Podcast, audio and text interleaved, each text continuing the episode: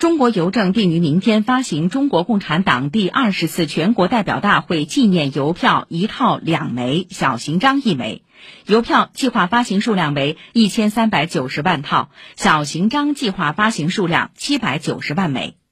邮票第一图“奋进新征程”描绘了欣欣向荣、安居乐业的新时代画面。第二图“建功新时代”展示了人们在庄严的党旗下郑重宣誓的场景。小型章庆祝中国共产党第二十次全国代表大会胜利召开，以党徽、红旗、人民大会堂欢庆的各族人民群众为画面主体，表达了全国各族人民团结奋斗、共同庆祝党的二十大胜利召开的喜悦心情。